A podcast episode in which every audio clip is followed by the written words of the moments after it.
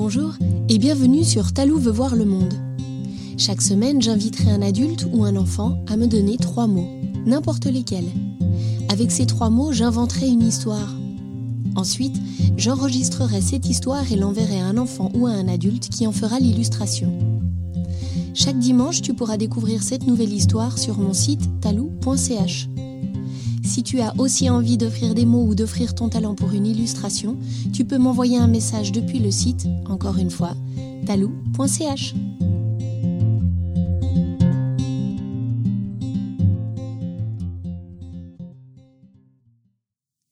Pour ce cinquième épisode, je vous présente Léon, qui a 6 ans et qui vit à Verrier, à Genève. Bonjour, je m'appelle Léon. J'ai choisi trois mots. C'est ours, château, éléphant et je vous présente Léonie, 7 ans et demi, qui habite à J. Elle nous offre ses talents de dessinatrice. Retrouvez ses merveilles d'illustration sur le site talou.ch.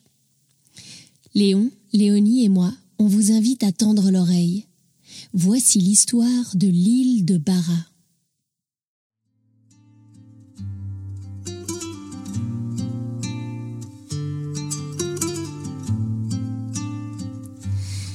Existe deux types de châteaux de sable. Le premier, tout le monde le connaît, c'est le château qu'on fait avec sa pelle et son râteau dans les bacs ou sur la plage.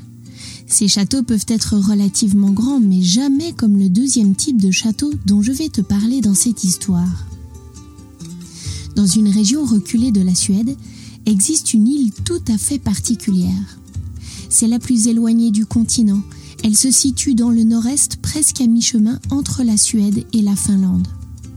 Cette grande île s'appelle Bara. Sa forme est toute ronde. Elle possède un beau contour de sable beige qui forme de jolies plages plongeant dans la mer. Le reste de l'île est presque complètement recouverte d'une belle forêt de sapins. Mais si tu la regardes depuis le ciel, tu pourrais voir que la forêt dessine une sorte de couronne, laissant en son centre un grand rond de sable formant une grande plateforme ouverte sur le ciel. Sur cette île, il n'y a pas d'habitants humains.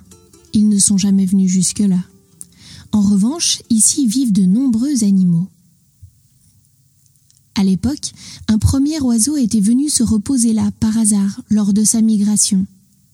En découvrant l'île, l'oiseau avait été séduit par cette belle forêt qui sentait si bon et dont les arbres étaient si hauts.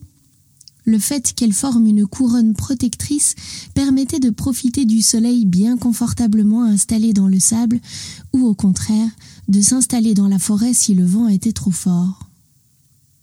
Cet oiseau avait trouvé cet endroit bien à son goût, alors l'année suivante il y avait emmené sa compagne pour faire leur nid et pour élever leurs oisillons. Chaque année, avant l'hiver, ils partaient pour leur migration vers le sud et revenaient au printemps. Une année qu'ils étaient en route pour le sud, les oiseaux rencontrèrent d'autres animaux sur leur chemin. D'abord un élan, puis un castor, puis une loutre, puis des loups, puis un renard, puis des fourmis, puis des scarabées et enfin des ours. À tous, ils avaient parlé de leur île. Cette île merveilleuse et différente, composée de sapins et de sable confortable. Chacun des animaux avait été charmé par la description des oiseaux et tous voulurent déménager sur l'île. Alors, c'est ce qu'ils firent. À tour de rôle, les animaux commencèrent à arriver pour emménager sur l'île. D'abord les animaux qui pouvaient se déplacer dans l'eau car l'accès à l'île était facile pour eux. Les autres mirent plus de temps car ils devaient d'abord se confectionner des radeaux pour pouvoir y accéder. Ainsi, durant tout le début de l'automne, les animaux arrivèrent sur l'île les uns après les autres, prenant leur quartier dans différents endroits de la forêt. C'était en effet un paradis. Malheureusement, ce que les oiseaux n'avaient pas dit aux animaux, puisqu'ils ne passaient jamais l'hiver sur l'île, était que le froid et le vent s'intensifiaient considérablement durant les périodes froides. Les sapins, qui étaient une variété très maigre, n'avaient pas assez de branches et d'aiguilles pour protéger les animaux des basses températures.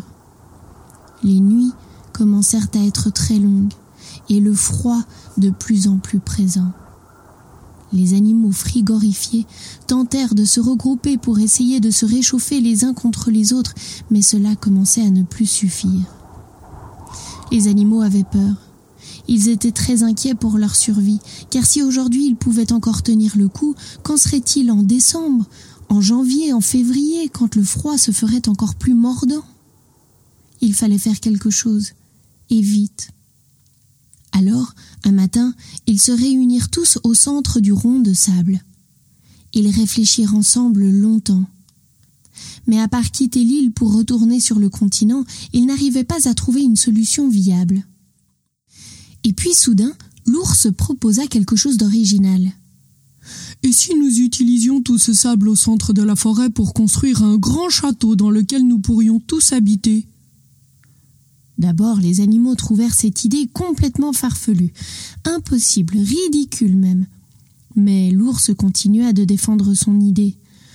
Avec euh, la force des élans, l'ingéniosité des castors, l'agilité des renards et des loups, et la précision des fourmis et des scarabées, il ne serait pas impossible de construire quelque chose pour nous tous. En plus, si le sable est régulièrement mouillé pendant tout le temps de la construction par les loutres, l'eau pourrait geler, se cristalliser et solidifier les grains entre eux. Comme ça, ça permettra aux murs de tenir solidement pour résister à la pluie, à la neige et au vent.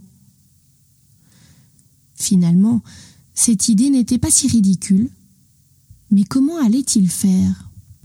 Les castors commencèrent à dessiner dans le sable un plan possible pour le château, tout d'abord, il fallait monter les murs avec le sable, puis utiliser le bois de la forêt pour renforcer le toit à l'intérieur, consolider les contours des fenêtres et créer des séparations pour les différentes pièces.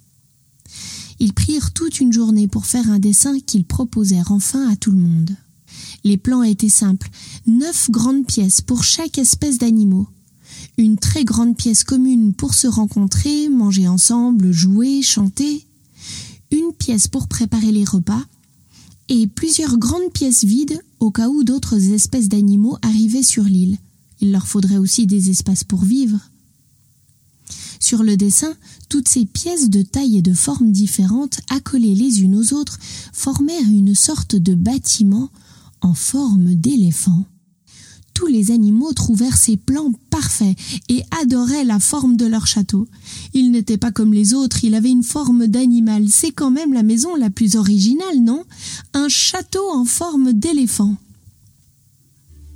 Excités et impatients de se mettre au travail, tous œuvrèrent pendant des semaines. Les castors supervisèrent le chantier et indiquaient aux animaux ce qu'ils devaient faire. Les ours s'occupaient de couper et déplacer les plus gros arbres. Les loups et les renards creusaient des tas de sable que les élans pouvaient déplacer avec leur bois pour construire les murs. Les loutres s'occupaient d'amener l'eau pour qu'elle gèle et cristallise les murs de sable et enfin les fourmis et les scarabées lissaient et déplaçaient les petits grains pour que la construction finale soit belle et fidèle au plan. En décembre, le château fut terminé. Il fallait voir ça. C'était incroyable. Un grand château en forme d'éléphant. À l'intérieur, il y avait de la place pour tout le monde. Maintenant qu'ils habitaient tous ensemble, plus question d'essayer d'hiberner. Ils avaient trop de plaisir à jouer, à danser, à rigoler ensemble pour vouloir dormir pendant plusieurs semaines. Ainsi donc, chacun put passer un hiver confortable, au chaud, à l'abri des grands vents, du froid et de la neige. Le printemps suivant, quand tout le monde commença à sortir du château de sable, les oiseaux revinrent sur l'île.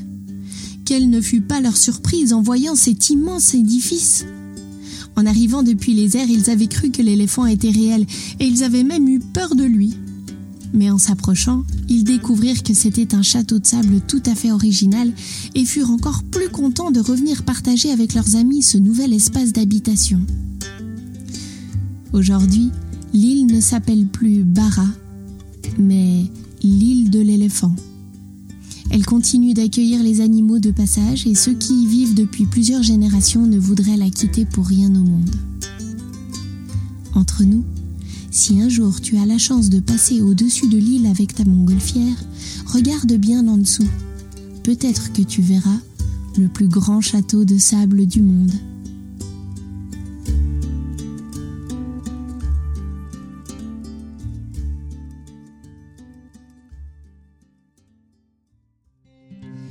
Et voilà, l'histoire est finie pour aujourd'hui.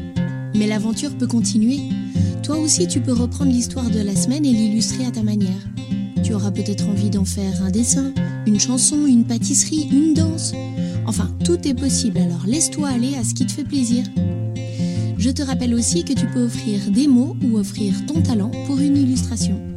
Tu as juste à me laisser un message sur le site talou.ch. La semaine prochaine pour une nouvelle histoire de Talou veut voir le monde.